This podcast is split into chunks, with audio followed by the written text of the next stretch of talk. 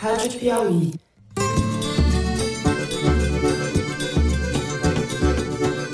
Olá, sejam muito bem-vindos ao Foro de Teresina, o podcast de política da revista Piauí. O tal centrão, que eu chamo de, eu chamo de pejorativamente disso, são alguns partidos que lá atrás se uniram na campanha do Alckmin. Não tem nada a ver, eu nasci de lá. Eu, Fernando de Barros e Silva, como sempre na minha casa em São Paulo, tenho o prazer de conversar com os meus amigos José Roberto de Toledo, aqui pertinho. Opa, Toledo! Opa, Fernando. Opa, Thaís. Se o senhor pudesse fazer umas três, quatro perguntinhas que o senhor acha que os deputados podem me fazer. E esse grupo precisa fazer perguntas que nos ajudem Thaís Bilenque, longinho de mim, né, Thaís? Longinho aí nessa aridez do Planalto Central. Salve, salve, Thaís. Salve, salve, Brasil. Qual é a evidência científica disponível que nós devamos já começar a falar numa terceira dose? Isso só leva mais insegurança à população. Estamos hoje, vejam vocês, no centésimo sexagésimo programa. Confesso que eu treinei para falar centésimo sexagésimo aqui. Pode crer. Programa de número 160. Tô ansiosa pelo programa 171. 171, é. exato. Não, Esse é o Brasil. 171 são todos. É. Mas foi bom você ter feito essa explicação que centésimo, sexagésimo é igual a 160, porque o presidente da República tem problemas com números, né? E como a gente descobriu essa semana que ele nos ouve, é bom fazer é. essas explicações didáticas, né? Sensacional. Eu fiquei preocupado com esse negócio de que ele nos ouve, mas enfim. bom. Deixemos os entretantos e vamos logo para os finalmente, como dizia o Dorico Paraguaçu. Vamos para os assuntos da semana. A gente abre o programa falando da, chamemos de reforma ministerial ou troca-troca em curso no Ministério de Bolsonaro. O senador Ciro Nogueira, presidente do mesmo PP de Arthur Lira, que é o presidente da Câmara, vai ocupar a Casa Civil, substituindo o general Luiz Eduardo Ramos, cuja passagem pela pasta não terá durado quatro meses. Bolsonaro sacrifica de maneira humilhante mais um general, entrega o coração do poder ao Centrão, fazendo contas para sobreviver até o fim do mandato. No segundo bloco, vamos tratar justamente das razões que tornam Bolsonaro cada vez mais frágil. O Congresso está de recesso, mas os trabalhos de análise de documentos seguem em marcha acelerada na CPI da Covid e a conta vai ficando cada vez mais pesada para o governo. Além da reunião clandestina de Eduardo Pazuello com atravessadores para negociar a compra da Coronavac por um valor três vezes superior ao que vinha sendo pago no acordo entre a China e o Butantan, novas revelações reforçam as evidências de que o governo federal usou ou quis usar a população de Manaus como cobaia do tratamento precoce à base de cloroquina e outras quimeras, justamente no momento em que as pessoas agonizavam por falta de oxigênio nos hospitais. No último bloco, o crescimento da variante Delta e as polêmicas em torno da terceira dose da vacina, num país em que apenas 16% da população está devidamente imunizada. É isso, vem com a gente.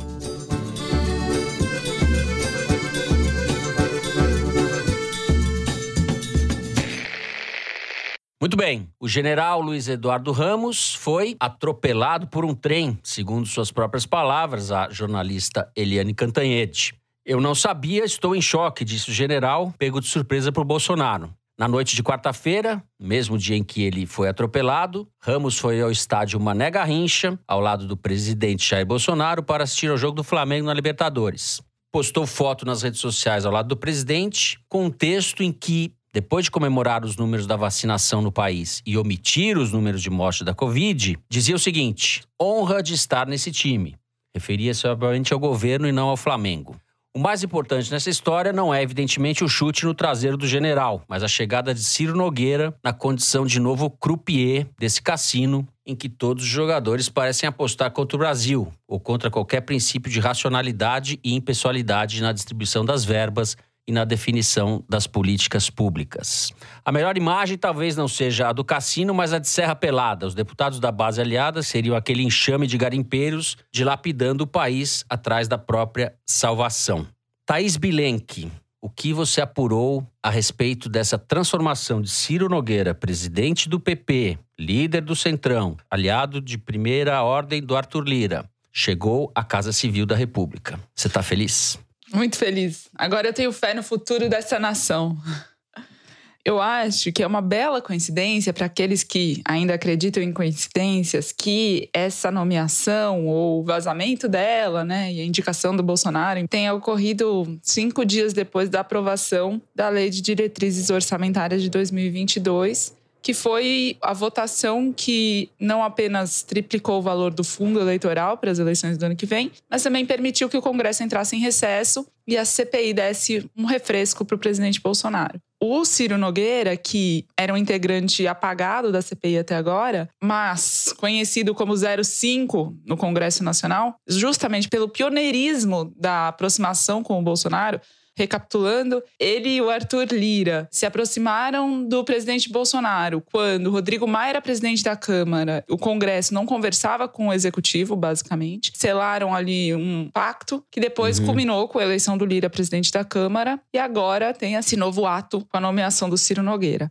Quando o Braga Neto, hoje ministro da Defesa, assumiu a Casa Civil em fevereiro de 2020, Bolsonaro fez toda uma cerimônia de posse, evidentemente, falou uma coisa que me marcou na época, que ele tinha sido chefe do Estado-Maior do Exército e agora ele exerceria uma função semelhante na Casa Civil, sendo chefe do Estado-Maior do governo, digamos assim. O que, que faz o chefe do Estado-Maior? Ele elabora a política militar terrestre, o planejamento estratégico e estabelece a visão de futuro do Exército. Agora que o Ciro Nogueira vai assumir a função do chefe do Estado-Maior, portanto, vai definir a visão de futuro do governo Bolsonaro, eu acho importante a gente recapitular quem é o Ciro Nogueira é basicamente a quintessência do fisiologismo. Ele tem atributos que resumem pedagogicamente o que, que a gente chama de centrão ou É o que arenão. o Max Weber chamaria de tipo ideal, não é isso? Perfeito, perfeito, perfeito. É o termo que eu queria ter usado e não usei. Em 98, quando ele disputou a eleição, ele declarou bens na soma de mais ou menos 750 mil reais, que é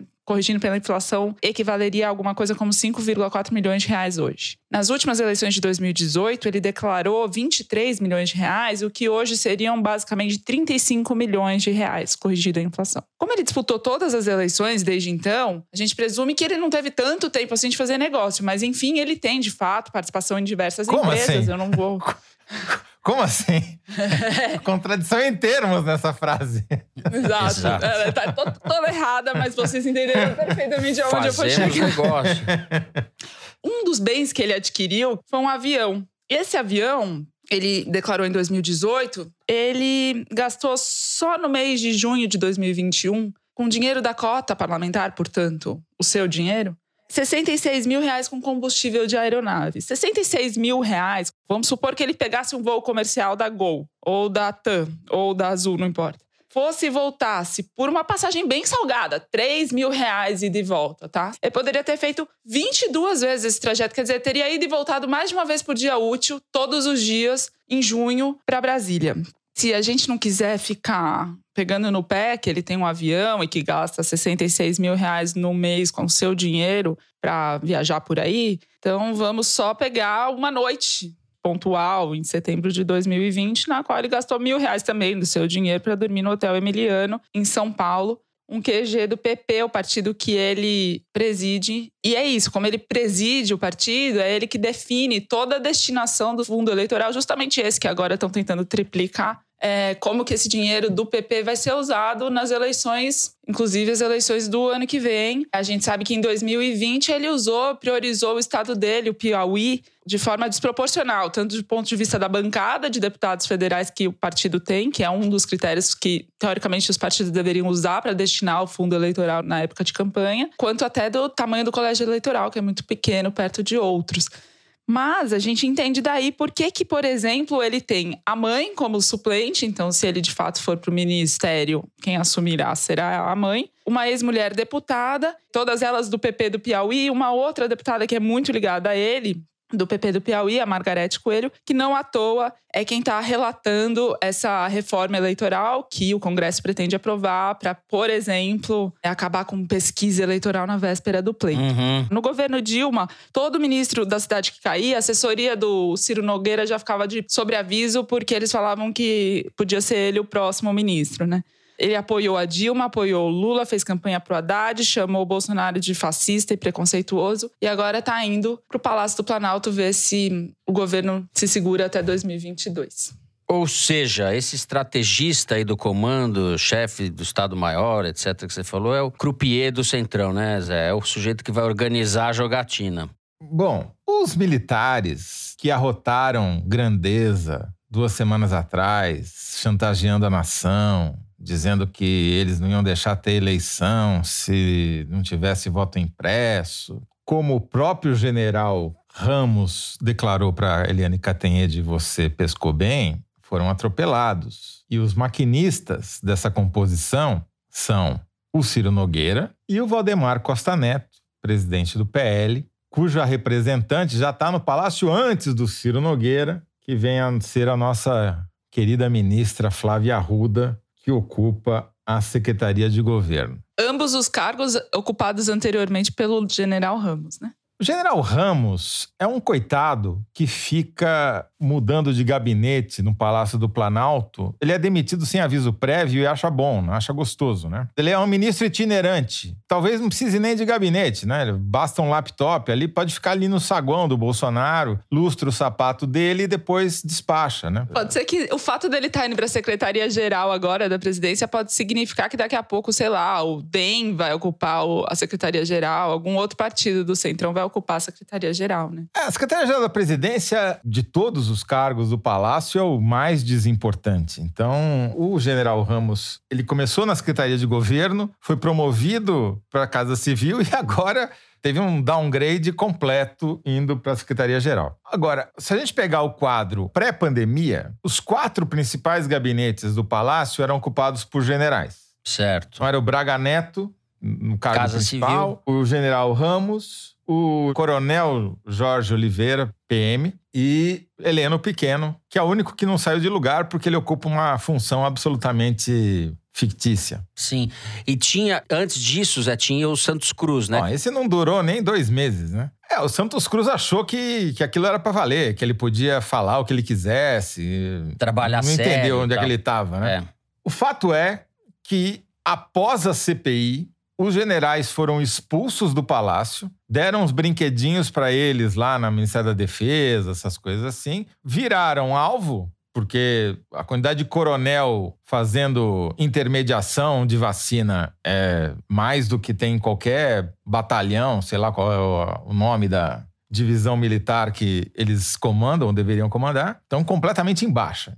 Essa chantagem que hoje reaparece nas páginas do Estadão, a notícia é nova, mas o fato é velho. O fato é de duas semanas atrás, quando o Bolsonaro estava fazendo essa ameaça que não colou. Esse blefe já está superado. O Centrão, que eu chamo de Arenão, literalmente atropelou, como disse o general Ramos, esses caras. Então, esse é o fato concreto. O outro fato concreto é que o governo, para tentar sair das cordas ali do canto do ringue, onde está apanhando que nem adversário do Mike Tyson, ele inventou uma nova agenda que colou. Fazia tempo que eles não conseguiam colar uma narrativa nas redes sociais. É a narrativa de que o Bolsonaro, herói da probidade, vai vetar o fundão de 6 bilhões de reais para esses inescrupulosos políticos. Ora, vejam só, que curioso. Quem votou a favor do fundão na votação da LDO, da Lei de Diretrizes Orçamentárias na Câmara? Eduardo Bolsonaro, filho do presidente Bolsonaro. E toda a bancada bolsonarista votou a favor dos 6 bilhões de reais. Carla O Zambelli. presidente vai vetar aquilo que o filho dele aprovou, como se isso não fosse combinado. Segunda coisa, os probos que vão receber o dinheiro são esses que estão assumindo posições no gabinete do presidente no Palácio do Planalto. Então é tudo para bolsonarista ver. Mas o fato é que, segundo o levantamento da Arquimedes, essa é uma discussão em que o bolsonarismo reacende, revive. Tanto é assim que nas redes bolsonaristas, de WhatsApp, por enquanto, começou a circular um movimento Marcha sob Brasília, Acampa Brasília, marcado para o dia 7 de setembro, que seria capitaneado pelos caminhoneiros e pelos garimpeiros. Só faltaram os grileiros aí nesse trio, né? Qual é a pauta desse movimento? Depor todos os ministros do Supremo, até o Cássio Conká, e pelo voto impresso e contagem pública de votos, como se a contagem não fosse. Ou seja, é mais uma tentativa de mudar o assunto, de criar um fato inexistente e uma desculpa para ter balbúrdia, barafunda em Brasília, que, quem sabe, talvez com muita sorte, pudesse gerar uma GLO, ou seja, mais uma ocupação militar da esplanada dos ministérios. Pois bem, nem isso os bolsonaristas estão conseguindo fazer direito, porque nas redes sociais públicas, não privadas como o WhatsApp, não tem nada sobre 7 de setembro. Esse movimento não apareceu ainda. Ao contrário, tem um outro movimento para fazer uma manifestação em Brasília no dia 1 de agosto. Ou seja, tem um descompasso e uma desconexão enorme do uhum. bolsonarismo. Eles não conseguem acertar é. nem a data do calendário para a manifestação que eles querem fazer. Então, apesar de todos os arrotos de grandeza do Bolsonaro, dos militares e toda essa caterva, ele está mais fragilizado do que nunca. Nem sequer ser hospitalizado conseguiu gerar empatia para o presidente da uhum. República. Uhum. Saiu pesquisa do Data Poder 360 essa quinta-feira e ele continua no pior patamar em que sempre esteve, até perder um pontinho ali. Tem aquele núcleo duro que o sustenta, de mais ou menos um quarto do eleitorado por enquanto, mas ele não consegue sair disso. E, enquanto isso, aqueles que o rejeitam continuam crescendo, já são mais de 50%. Ou seja, Bolsonaro continua inelegível do ponto de vista da rejeição. Por conta disso, é que ele veio dizer nessa semana que se não tiver voto impresso, ele não vai disputar a eleição. Fez que nem criança contrariada, não brinco mais, né? Eu vejo assim também essas manifestações pró Bolsonaro impressionam cada vez menos. O Bolsonaro claramente está perdendo as ruas e as oposições estão ganhando as ruas. A ida do Ciro Ciro Nogueira para a Casa Civil é justamente uma tentativa de blindagem de sobrevivência no cargo, né? E eu citei o comportamento do general Ramos na abertura do bloco, não só porque ele é constrangedor, né? Do ponto de vista, o sujeito é demitido sem saber, é pego de surpresa pela própria demissão e à noite tira foto com o presidente dizendo que tem orgulho, honra de fazer parte desse time. Significa que os militares estão topando qualquer coisa para não perder as boquinhas, esses militares pelo menos.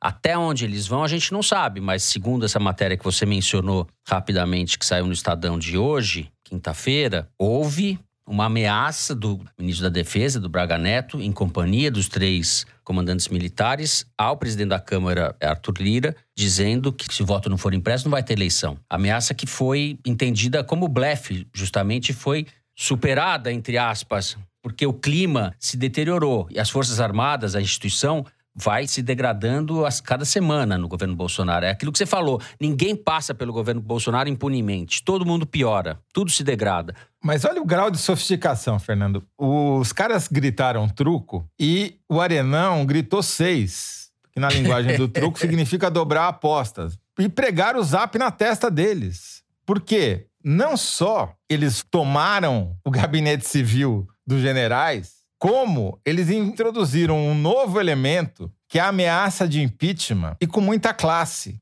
Porque o primeiro vice-presidente da Câmara é um deputado chamado Marcelo Ramos, que é do PL do Valdemar Costa Neto. E o, o Marcelo Ramos, ele faz o papel do independente, como se ele não fizesse parte do Arenão. Então ele fica ameaçando pelo Twitter abrir o processo de impeachment se ele assumir no lugar do Arthur Lira. Ou seja, é o Arenão controlando todo o jogo. Porque ele diz o seguinte: ou você coloca o Ciro Nogueira na Casa Civil, ou eu abro o processo de impeachment contra você. Ou você aprova um aumento do fundo eleitoral, porque que uma das saídas que eles estão arquitetando é, em vez de triplicar o fundo de 2 para 6 bilhões, é aumentar de 2 para 4. Ou seja, vai dobrar e ainda assim o Bolsonaro vai querer dizer que ele vetou metade do aumento, enfim. Enquanto isso, para não falar do que realmente importa, eles estão comendo todo o orçamento federal. Não só com o orçamento secreto, como agora com essas emendas cheque em branco, que é um negócio que nem os anões do orçamento lá nos anos 90 conseguiram ser tão sofisticados no fisiologismo. Essas emendas, caro ouvintes, é o seguinte: os caras mandam uma emenda para um município, para um prefeito ou para um governador, para ele gastar no que ele quiser. Não está escrito onde que ele tem que gastar. É um cheque em branco. É inacreditável. Por muito menos caiu metade da cúpula do Congresso na época dos anões do orçamento, que aliás eram anões não só porque eram pequenos de estatura moral, mas porque nenhum tinha mais do que 1,65m. Por isso que eu tô falando que é a lógica do garimpo. Não tem racionalidade nenhuma, não tem nada por trás de um projeto difuso e abrangente de destruição. É isso. A lógica é da destruição, justamente, em todas as áreas: meio ambiente, educação, por onde você quiser olhar. Toledo estava falando, né, que eles dobraram a aposta e os militares fizeram essa ameaça ao Lira, o Braga Neto fez essa ameaça ao Lira, e o resultado também prático disso foi a reunião de 11 partidos, entre eles o PP, o Ciro Nogueira representando o PP,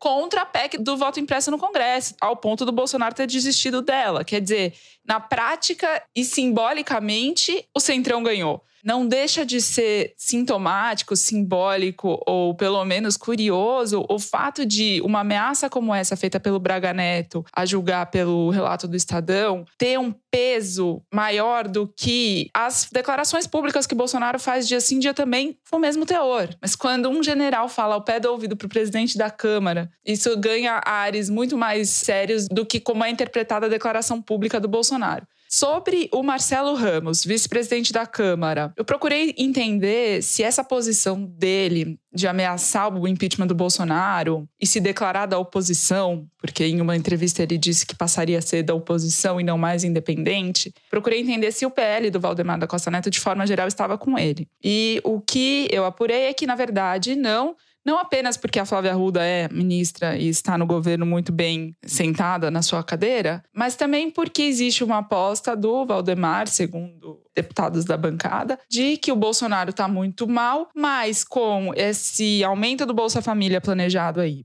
e ainda inclusão de um tipo Vale Gás, né? Tem um programa em estudo para oferecer para famílias vulneráveis um botijão de gás por mês, é que com isso a popularidade dele vai aumentar, a economia vai melhorar alguma coisa, então eles ainda acreditam em, bom, pelo menos é a expectativa de hoje, enquanto estiver conveniente ficar ao lado do Bolsonaro, que o cenário pode melhorar para o governo até 2022. É, enquanto a gente está gravando, os personagens citados na matéria do Estadão se pronunciaram. O Arthur Lira escreveu na rede social que, a despeito do que sai ou não na imprensa, o fato é, o brasileiro quer vacina, trabalho e vai julgar os representantes em outubro do ano que vem através do voto popular secreto e soberano disse que as últimas decisões do governo, ou seja, a nomeação do Ciro Nogueira, foram pelo reconhecimento da política e da articulação como o único meio de fazer o país avançar.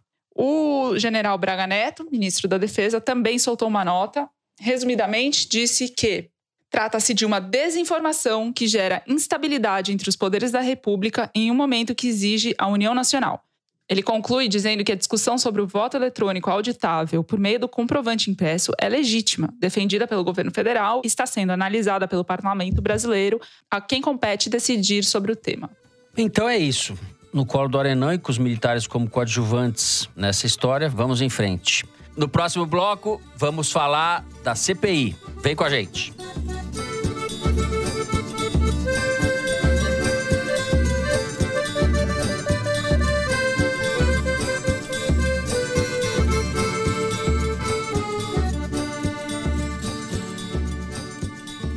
Muito bem, veio a público a reunião que o general Pazuello, em sua edificante, maravilhosa, triunfal, bem-sucedida passagem pelo Ministério da Saúde, fez com um grupo de lobistas que estavam interessados em negociar 30 milhões de doses da vacina Coronavac pela bagatela de 28 dólares cada vacina. O preço praticado pelo Butantan tem sido e é de 10 dólares a vacina, ou seja, os vendedores recebidos pelo Pazuello com vídeo no final, mas fora da agenda, foi um encontro a rigor clandestino, porque não está na agenda do ministro, queriam empurrar 30 milhões de doses a 28 dólares cada uma. Sabe-se lá quem ia ganhar, como ia ser a divisão desse butim. Documentos também obtidos pela CPI, troca de e-mails, etc., mostraram, reforçaram a ideia de que o Ministério da Saúde estava sim usando Amazonas e especificamente Manaus como uma espécie de laboratório para submeter a população a essa fantasia, a esse crime, na verdade, do tratamento precoce. Segundo esses documentos, eles estavam sugerindo fazer tendas de profissionais de saúde pela cidade, onde esses medicamentos seriam oferecidos à população. Isso exatamente em janeiro desse ano, no pior período da crise, um período mais trágico, quando as pessoas estavam morrendo, literalmente sem oxigênio, nos hospitais. Thaís, as coisas vão piorando na CPI, mesmo com a CPI não funcionando, não tendo depoimentos, o Congresso está em recesso, essas revelações vão agravando, seja na frente das medidas negacionistas ou amalucadas do Ministério da Saúde, seja na frente das evidências de corrupção em larga escala dentro do Ministério, envolvendo as vacinas. O que a gente pode esperar na volta dos trabalhos da CPI, dos depoimentos à CPI? Perfeito, Fernando. Você mencionou justamente dois trabalhos que são complementares. Então, se de um lado os depoimentos das audiências que foram interrompidas por conta do recesso dão audiência, visibilidade, tem um trabalho de documentação e registros que dão sustentação, inclusive, para esses depoimentos. Então, você mencionou aí a revelação dessa negociação do Pazuello, teve também a postura do Paulo Guedes no Ministério da Economia, de forma Sim. geral, Bem lembrado. é, dificultando a assinatura de contrato de vacina, justamente com o argumento de que aquilo lá poderia trazer ônus para o governo. Né? O argumento do Ministério da Economia era que se alguém resolvesse acionar a justiça por eventuais danos colaterais da vacina, isso poderia sobrecarregar os cofres do governo, enfim, um argumento duvidoso. O Intercept também revelou um vídeo no qual a Mayra Pinheiro, que ficou conhecida como Capitã Cloroquina, fala com uma pessoa do Ministério da Saúde falando o seguinte: eu tenho um jogo jogado aqui com os senadores governistas, então eu preciso que eles me façam a pergunta e eu preciso já ter a resposta. Então vamos combinar o que, que, que eu posso falar que É. vai fazer com que a gente se saia bem na CPI. O fato é o seguinte: que tem essas revelações que acontecem paralelamente aos depoimentos em si, mas a CPI tem apetite para ir para continuar em cima dos militares, não só do Pazuello e do Elcio Franco, que tem papel decisivo na condução da pandemia, mas do próprio Braga Neto, cuja convocação já tinha sido mencionada quando ele assinou a nota contra o Omar Aziz, quando o ministro da Defesa, o Braga Neto, e os três comandantes das forças armadas assinaram aquela nota dizendo que o Omar Aziz tinha desrespeitado toda a instituição das Forças Armadas ao mencionar o lado podre das forças, né? Então, naquela Uhum, ocasião que uhum. deu aquela crise, já tinha sido mencionada a possibilidade de convocação do Braga Neto e agora isso se reforça com essa revelação das ameaças que ele fez ao Arthur Lira. O Humberto Costa, senador do PT, disse que vai convocar o Braga Neto para explicar se confirmada essa ameaça que configuraria crime contra o Estado de Direito. Então, acho que esse é um aspecto que eles vão centrar fogo na volta dos trabalhos. Bom, além do Braga Neto, a tal da Maíra talvez tenha que- voltar lá também, né? Os que não são militares têm patente, né, no Ministério da Saúde, né? Como a Maíra Pinheiro, conhecida por Capitã Cloroquina, que nem é capitã e nem entende de cloroquina, porque o vídeo que o Intercept obteve e publicou mostra que ela não sabe nada de nada, né? Ela, em preparação para o seu depoimento na CPI, ela faz uma videoconferência com alguns funcionários do Ministério da Saúde e com um suposto especialista ali, um biólogo, em que ela fica perguntando: mas vem cá, qual que é a bala de prata para eu provar na CPI que a cloroquina funciona? E o cara fala: não tem.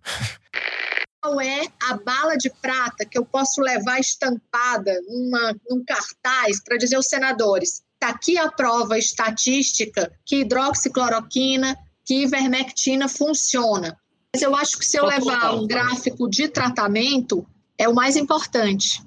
Tá. Pois é, cadê o estudo precoce, né? Tratamento é precoce. não tem- Então, não tem esse estudo. O resumo da história é o seguinte: eles criaram uma política pública, gastaram toneladas de dinheiro, tempo e priorizaram uma coisa que eles nem sabiam se funcionava e ficou evidente no vídeo. Ela não conhecia os estudos científicos e aquilo que ela queria, a bala de prata, não existe. Se isso daí não é motivo para botar na cadeia, o que, que precisa mais? Porque não é mais incompetência, não é mais caquistocracia. É mal intencionado.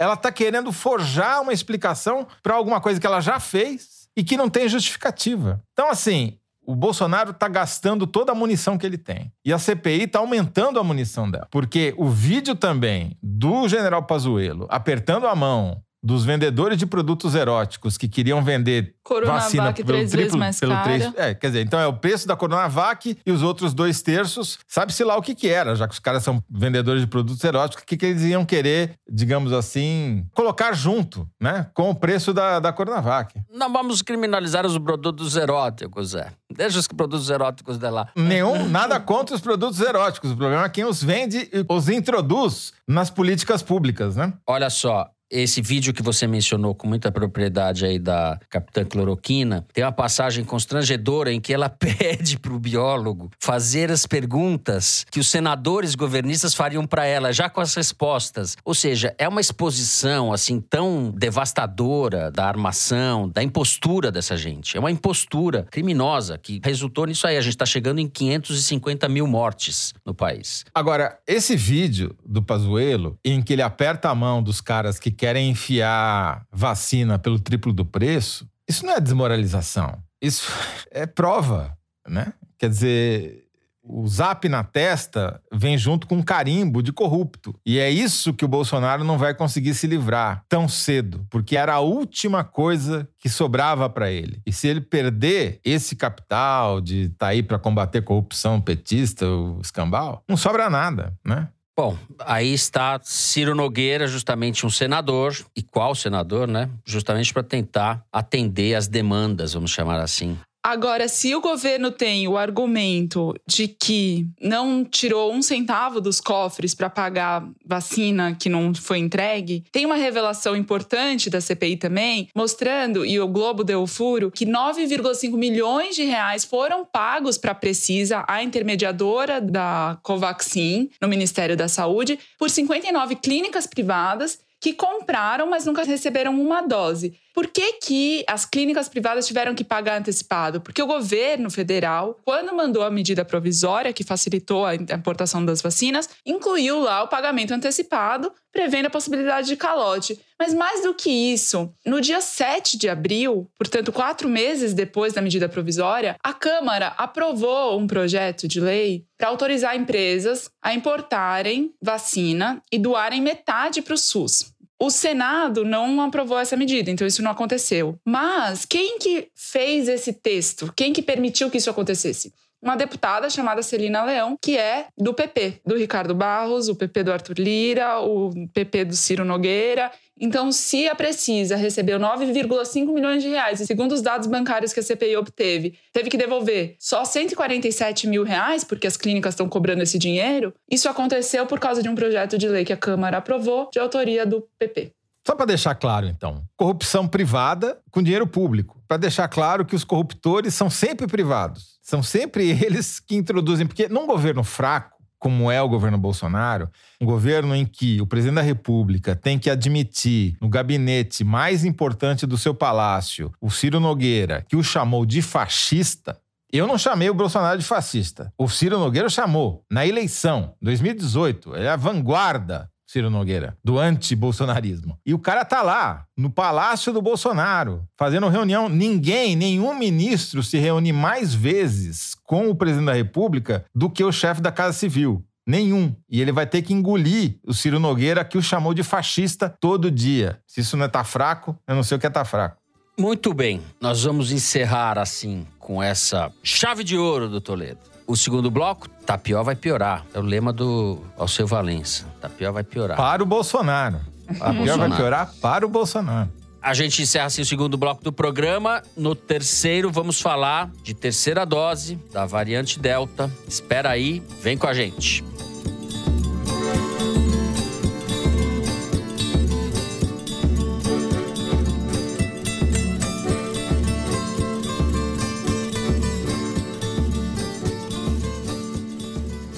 Bem. Alguns programas para trás, a Thaís trouxe aqui a informação de que profissionais de saúde estavam fazendo lobby para distribuir uma terceira dose de reforço da vacina. Você mesma, Thaís, explicou que era um contrassenso num país em que, na ocasião, menos de 15% da população estava vacinada, agora 16% vacinada com as duas doses. E que a vacinação tem essa característica de ser um pacto coletivo. Você está se protegendo, você está protegendo a coletividade ao mesmo tempo. Quanto mais gente vacinada, menor a chance do vírus sofrer mutação, etc, etc.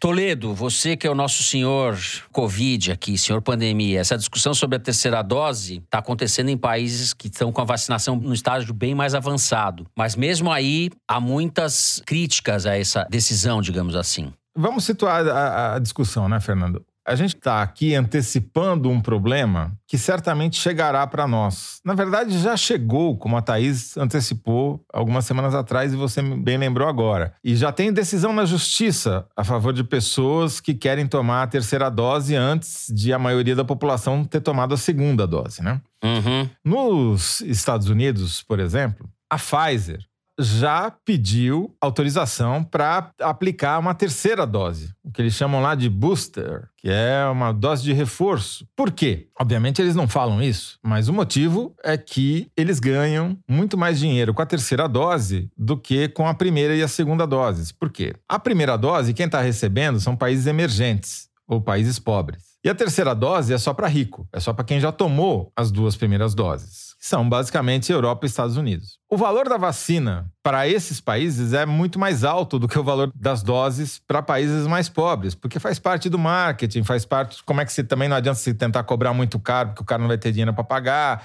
E para vender mais onde eles ganham mais, vem essa ideia de que é necessário você ter uma terceira dose de reforço. Pois bem, tanto o CDC, que é o Center for Disease Control dos Estados Unidos, a Anvisa melhorada deles lá, quanto a Organização Mundial da Saúde já se manifestaram contra essa história de dose de reforço por três razões. Primeiro, que não tem comprovação científica definitiva de que ela é necessária mesmo. Segundo, é imoral você começar a vacinar as pessoas com a terceira dose enquanto tem muita gente que não recebeu nem sequer a primeira, quanto menos a segunda. E terceiro, os Estados Unidos, por exemplo, enfrentam um grave problema das pessoas que não querem se vacinar por desconfiança da vacina.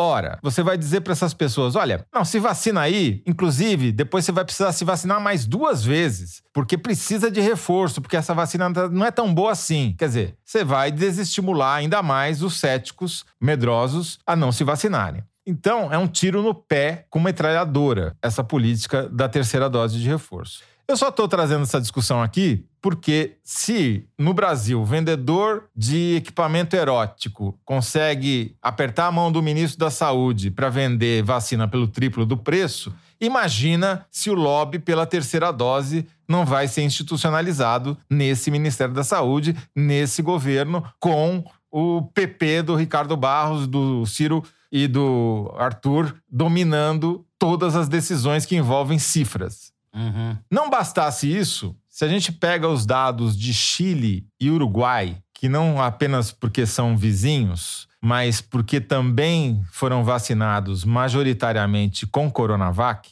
a gente vê um fenômeno muito interessante. Isso não pode ser lido como uma verdade científica, mas é uma evidência estatística.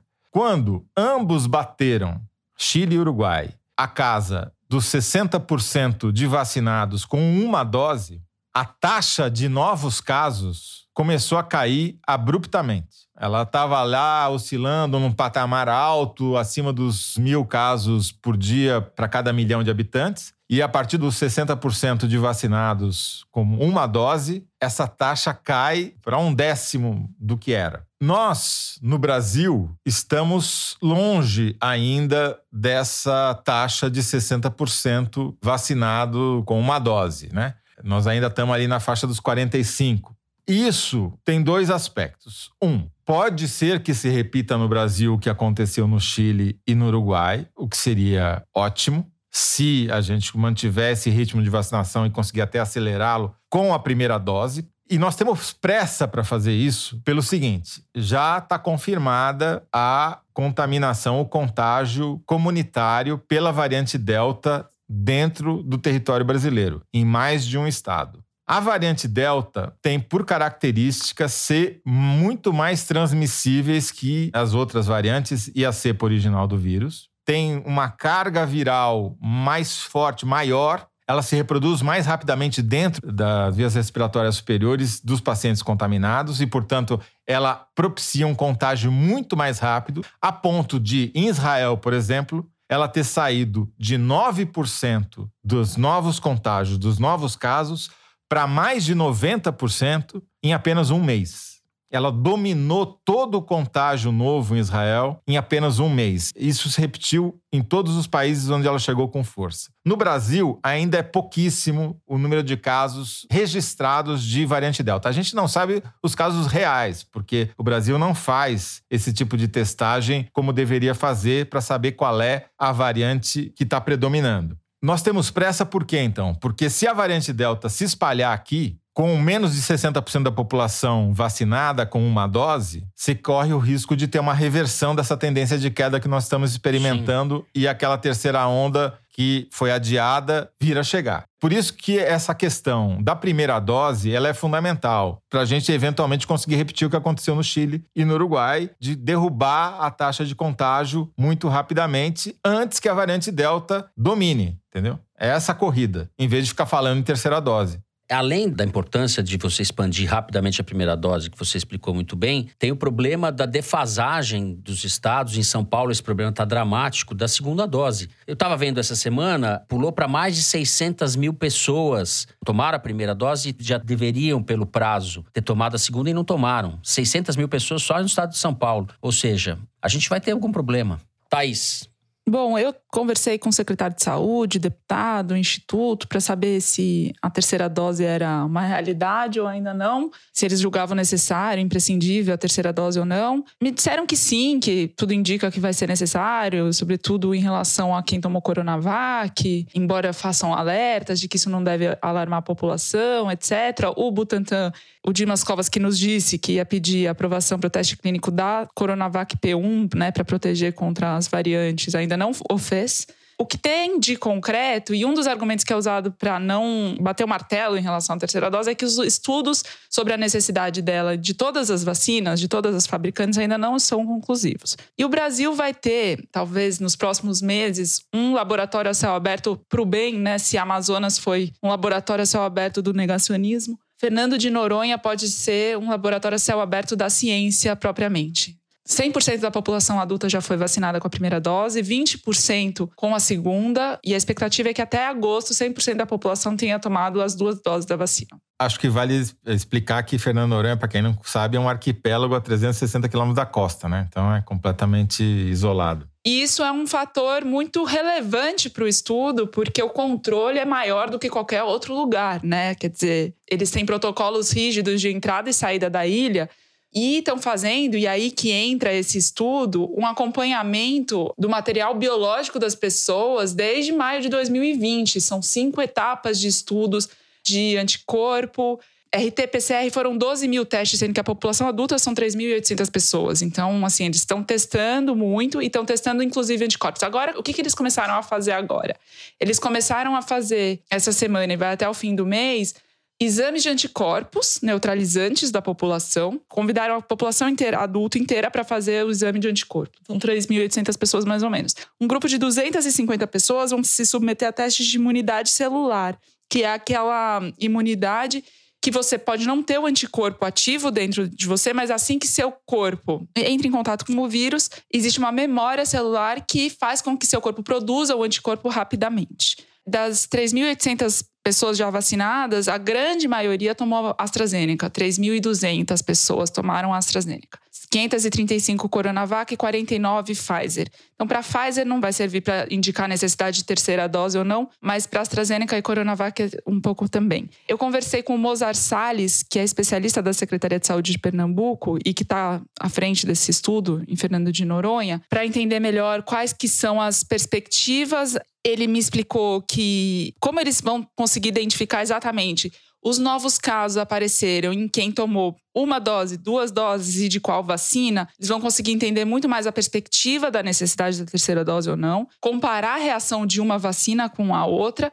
Tem um porém, né, que é o seguinte: lá teve dois casos diagnosticados da variante Gama, que é a de Manaus, que dominou a segunda onda no Brasil, e da Delta ainda não tem nenhum caso confirmado.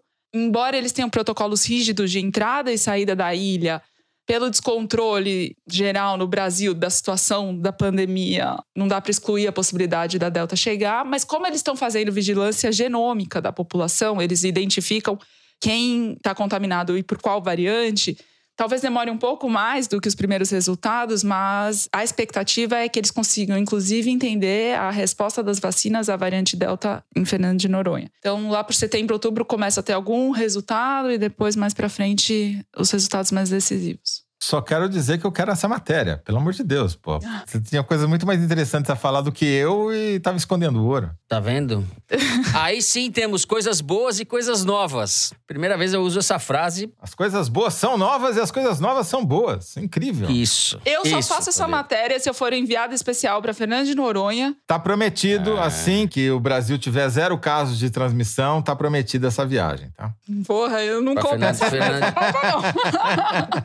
não. O Toledo é amigo dos golfinhos lá, ele já foi umas 200 vezes pra Fernando de Noronha, mergulhador Só cinco, profissional. Fernando, só cinco. Só cinco, tá vendo? É mergulhador profissional. Conhece tudo na região. Navios afundados, tal. Caça ao tesouro. Aliás, bem lembrado, Fernando. É um caso fantástico. O melhor naufrágio para mergulho no Brasil exploratório é uma corveta da Marinha Brasileira que foi afundada por absoluta incompetência dos seus operadores. Bateram num cabeço que estava no mapa e demoraram horas para decidir se iam a jogar o barco na praia ou afundá-lo. Quando decidiram jogar na praia, não dava mais, ele afundou. Zé, o que é um cabeço? Não Um sei o que cabeço é uma pedra que sai das profundezas das Ah. areias e vai até a tona. E nesse caso desse cabeço da pedra da sapata, ele não aflora. Ele não é Entendi. visível para quem tá no barco, entendeu? Mas ele tá, tipo, dependendo da maré, a menos de um metro da tona. Então eles passaram e rasgaram o fundo da corveta. Muito bem, eu achei apropriado a gente aproveitar a vossa sapiência nesse assunto, porque primeiro você falou de produtos eróticos, tá? Depois ele fala de cabeça, né? Faz- faz uma confusão danada, tudo. Uma coisa é uma coisa, outra coisa é outra Isso. coisa. Não, muito bem Vamos em lembrado. Foi, foi, foi uma ressalva Vou- muito importante. Inclusive porque Tá esse certo. cabeço, ele visto debaixo d'água, lembra muito o foguete do Jeff Bezos. Eita! Ave que- Maria, agora que eu tô deprimente. confusa. Vai pro céu, a gente vai pro Ó, mar. Abafa o caso, porque o tempo urge. Abafa o caso. Cerramos assim o terceiro bloco do programa. Vamos passar agora para o momento Kinder Ovo. Foi você que ganhou, Thaís, semana passada, é isso? Claro que fui eu que É. ganhei. Quem mais A teria ganhado? Só felicidade eu e tal. Vamos lá, vamos lá, vamos lá. Eu não sei se eu estou muito bom do cabeço hoje para ganhar esse Kinder Ovo, mas vamos lá. Algum navio bateu no meu cabeço aqui que eu tô completamente.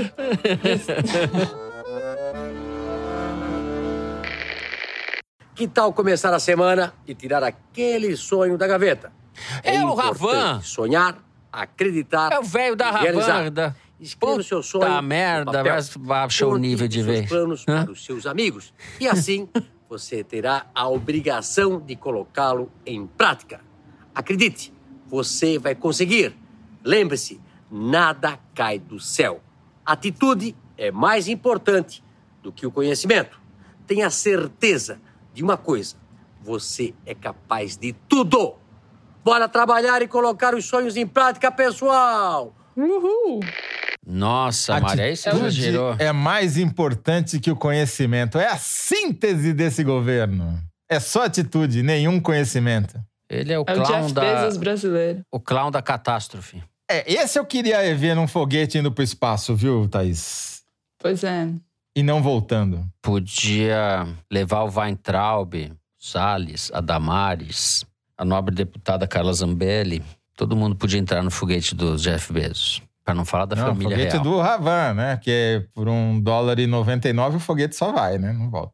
Que sujeito, hein? Eu fui acertar. Essa que era que eu queria passar pra Thaís. Quase que eu. É que Podia essa ter me voz do cara eu- cantadinho. Foi muito rápido, Fernando. Você tá ouvindo muito o Luciano Hang. Opa, eu não faço É. outra coisa aqui nos meus momentos de lazer. Achei suspeita essa rapidez. Também. Me surpreendeu um pouco o seu conhecimento de velho da van. Até eu fiquei deprimido. É bom que o Fernando acerta o Luciano Huck e o Luciano Hang, né? Cê- A A voz do produção. além de Marcos Amoroso. Até a produção está passando a mão no meu cabeço. Ó, vou pedir música no Fantástico daqui a pouco. Eu já ganhei vários Kinder Ovo. Hein, Mari? Vai que é tua, Fernando. Vai que é tua. Bom, depois deste glorioso Kinder Ovo, chegou a hora do momento cabeção, é isso? A gente vai mudar para momento cabeço agora. Eu adorei isso aí, Zé. Eu nunca tinha ouvido essa palavra. O Zé com o vocabulário marítimo dele. Hora do momento cabeção, a gente fala para vocês aí o que a gente está lendo, vendo, o que a gente indica para vocês. Quem quer começar? Eu vou fazer. É o seguinte, eu vou fazer aquela picaretagem clássica. Eu vou indicar um livro que eu estou lendo, que eu nem terminei ainda, que é o Cartão Vermelho do Ken Bensinger, que não é novo, mas é bom, né? É sobre a corrupção na FIFA e envolve os nossos cartolas também. E vou indicar um livro que eu ainda não li, que é o máximo da picaretagem, que é o Casta, As Origens de Nosso Mal-Estar, da Isabel Wilkerson, que é nada Ah, mais, é. nada menos. Ela é vencedora do prêmio Pulitzer, jornalista, e foi chamado pelo New York Times simplesmente de o melhor livro de não ficção publicado no século XXI nos Estados Unidos. Apenas isso. Muito bem. Ela é uma jornalista negra que estuda há muitos anos, ou trabalha há muitos anos, discute o racismo nos Estados Unidos. Bom, eu vou indicar o seguinte: vou fazer como o Toledo, um livro que eu não li, não, mas na verdade estou lendo e recebi esses dias. É um livro da jornalista Natália Viana, uma das diretoras da agência pública de jornalismo investigativo. O livro se chama Dano Colateral e o subtítulo é A Intervenção dos Militares na Segurança Pública. É muito bom o livro, porque ele faz uma espécie de pré-história da era Bolsonaro. Na verdade, ela começa, ela abre o livro relatando o episódio ocorrido já no governo Bolsonaro, daquele fuzilamento, foi assim, da morte do- daquele músico por engano, que na entrada de uma favela no Rio de Janeiro foi morto com mais de 80 tiros, alvejaram mais de 80 vezes o carro dele, um grupo de militares, né, de cabos e de soldados. Estavam fazendo uma ronda. E ela recua no tempo, faz um balanço sobre a presença cada vez maior, a partir do governo Michel Temer, das Forças Armadas no combate à criminalidade ou nas ações de segurança pública. E é um assunto que ela já vinha estudando, na verdade, desde o começo da década, que era um assunto que não estava no radar das pessoas, né? A participação das Forças Armadas na segurança pública. Então, estou começando a ler, na verdade, e o que eu li é muito bom, muito interessante. Eu vou falar uma coisa aqui. A atriz Fernanda Viana, que é mineira, como a poeta Ana Martins Marques falou que ouviu o programa, adora o programa e achou um poema que tinha a cara do foro. Eu vou ler aqui. Aos que não têm mais pátria, seja porque se exilaram, seja porque o país se exilou de nós e toma a forma dos nossos pesadelos, seja porque na realidade não há países, mas extensões variáveis de terra. É um trechinho. Muito bom. Eu acho ela a grande poeta brasileira. A grande, não estou falando uma grande. Hoje em dia, contemporânea, ela sem dúvida é, é um espanto de boa. Muito bem, com este cabeção poético, terminamos com poesia o momento cabeção. Que orgulho. Vamos pro Correio Elegante, é isso, produção? Continuamos com poesia dos ouvintes agora. Poesia dos ouvintes. Bom, se você quer escrever pra gente, vocês sempre perguntam pra gente no Twitter e tal, como que eu faço para escrever pro foro, etc. Você pode escrever por e-mail forodeteresina@revistapiauí.com.br. Eu vou ler aqui o e-mail da Marília Fernanda Cardoso, que escreve o seguinte: Não bastassem as angústias de estarem com Covid, eu e meu namorado Caio tivemos que interromper a programação normal da manhã de sábado com o foro de Teresina e faxina. Ele foi para Marília eu estou em São Paulo. E em meio a tantas distâncias, encontrar no foro este lugar de partilha, de reflexões, de raiva e de riso foi um presente. Depois do último episódio, fui trabalhar meu olfato atenta às dicas da mãe da Thaís. E de uma posição privilegiada de quem teve condições para se recuperar, deixo registrada a minha solidariedade e revolta por todas as vidas interrompidas, além de um salve para profissionais da saúde e jornalistas, e meu obrigado à equipe do Foro por garantir a visita semanal do Fernando, Thaís e Toledo nas nossas casas. Ah, e um beijo pro Caio. Um beijo pro Caio, Marília. Melhoras para vocês. E eu vou ler aqui dois recados. Bom, o primeiro é da Anitta Efraim, nossa colega jornalista em Santiago, no Chile. Vocês me fazem companhia nas corridas às sextas-feiras e são também uma pauta importante para a pessoa de quem sinto mais falta aí no Brasil, minha mãe. Dia 26 será aniversário dela, o segundo que não passamos juntas. Há mais de seis meses não nos vemos, já que fronteiras chilenas estão fechadas. Escrevo para pedir que vocês mandem um feliz aniversário para a maior twitteira do Brasil, minha mãe, Rosana Herman. Beijos para todos. Oh, Ah, que e é, simpático. de fato, a maior twitteira do Brasil. Um grande beijo para as duas. Um beijão. Beijo, beijo para as duas. Feliz aniversário, Rosana. Bom, o segundo não é uma carta, é uma campanha aventada pela Ana Letícia, que escreveu o seguinte. Meu marido me apresentou o foro e eu o presenteei com a assinatura da Piauí. Gostei dessa parceria. Estávamos em perfeita sintonia, mas a enxurrada de notícias recentes nos afastou. Calma, o casamento vai bem. É que o Brasil nem tanto. Não disputamos mais o Kinder Ovo e não debatemos mais o número da semana, porque ele não escuta mais o foro. Me ajudem no pedido Marcelo, volta pro foro. Ainda há esperança e 2022 está logo ali. Beijos. Ana Letícia, tô contigo, cara. Marcelo, o Brasil é esse, a gente não pode fugir da realidade. Volta pro foro. Marcelo, tá fazendo as coisas erradas, Marcelo. É, que história é essa? Puxão de orelha no Marcelo. Então, tenho aqui uma mensagem enviada pelo Max Batista. Queria mesmo era ter sonhado com as jovens e belas Thaís e Mari. Mas fazer o quê? Se sonhei mesmo foi com o Toledo e o Fernando, que eram anfitrião de um jantar que tinha o Supla como convidado ilustre. Foi um sonho, né? Foi um é pesadelo, mas tudo bem. pesadelo, exato. Provavelmente o Toledo era o piadista da festa, porque ríamos bastante. Ora, faz-me rir com este comentário, né, Max? Quer dizer, se humilhar também. O clímax foi a apresentação musical, mas não foi do Supla. Quem tocou e cantou punk rock no violão, como um verdadeiro trovador solitário, foi Fernando. Uhul! Me chama pra essa festa.